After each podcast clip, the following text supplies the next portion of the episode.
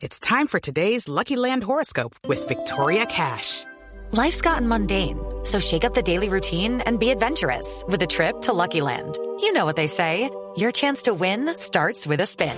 So go to LuckyLandSlots.com to play over 100 social casino-style games for free for your chance to redeem some serious prizes. Get lucky today at LuckyLandSlots.com. Available to players in the U.S., excluding Washington and Michigan. No purchase necessary. VGW Group, void or prohibited by law. 18 plus terms and conditions apply. Una muy buena noticia.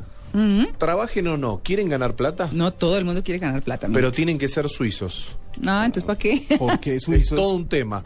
¿Vos sabés que Suiza Ajá. está estudiando dar un sueldo a sus ciudadanos, trabajen o no? Ah, sí, Mm, pero no se es. volverán como muy conchudos. No, ese país es, una cosa. Es la mejor, una de las mejores economías del No, planeta. no lo dudo. No, es increíble. O sea, el- vos sabés que el impuesto a la renta no aumentaría necesariamente. Es Una cosa increíble ser suizo en este momento. Pero el impuesto al valor agregado sobre lo que la gente compraría aumentaría entre un 20 y un 30%. O sea, desde ahí van a tomar, por supuesto, estos futuros sueldos. A la larga, dicen sus partidarios, se podrá ahorrar dinero. El Estado ahorrará dinero. ¿Sabes por qué? Porque un ingreso básico universal reemplazaría los pagos de asistencia social. Serían, están hablando, todavía no se aprobó, 2.800 dólares por mes. La cantidad de solicitudes de, De visa. residencia, de Sí, visa suiza que van a aparecer ahorita en las embajadas. es Mucha gente gigante. tratando de catarse. Eh, Es una disciplina dura además, ¿no? Sí, claro. Es un país muy disciplinado, de mucho cumplimiento, de muchas normas, eh, de muchas cosas reguladas. Es decir, es toda una cultura. Tiene una democracia directa que se dice, o sea, la- Sí. los mismos ciudadanos votan directamente sobre, sobre gran parte de, de- de sus leyes y- y, sus estructuras, ¿no? Por eso es que eso es otra sociedad. O sea, es otro y eso, pensamiento. y eso viene, exactamente, eso viene con el pensamiento, con la mentalidad de la gente. Porque obviamente mucha gente va a decir, ah, no, pues chévere, yo Claro. me dedico Claro. a no hacer nada y el Estado me va a pagar.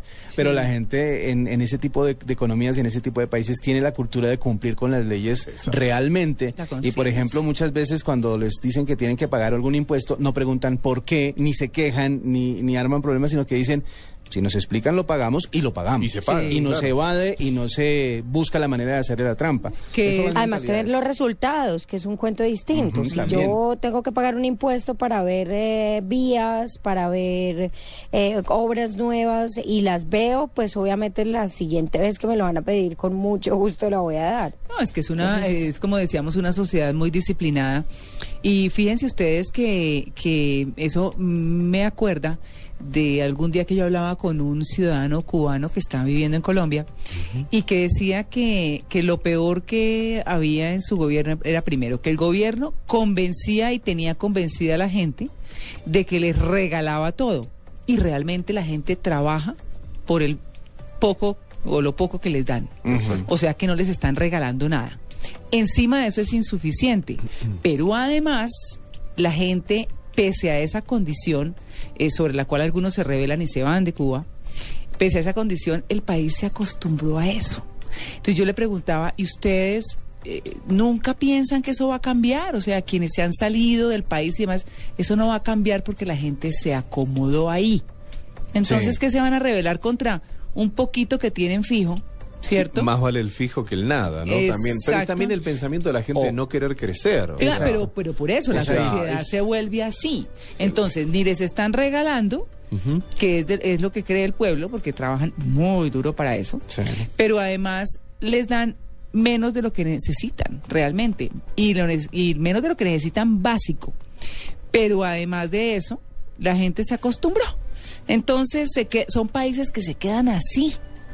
Es que, ahí, es que y también hay cosas difíciles, María Clara, porque pues recuerde que España también, digamos que tenía muy buenas posibilidades laborales, muy buena economía, la gente trabajaba poco y ganaba bien y se confiaron y mire cómo están ahora. Claro. Y eso también es un asunto de que depende también del comportamiento de la gente en el momento en el que la economía esté muy bien. Vos sabés, María Clara y, y W y Amalia, bueno, en la Argentina hay muchos subsidios, ¿no? Sí.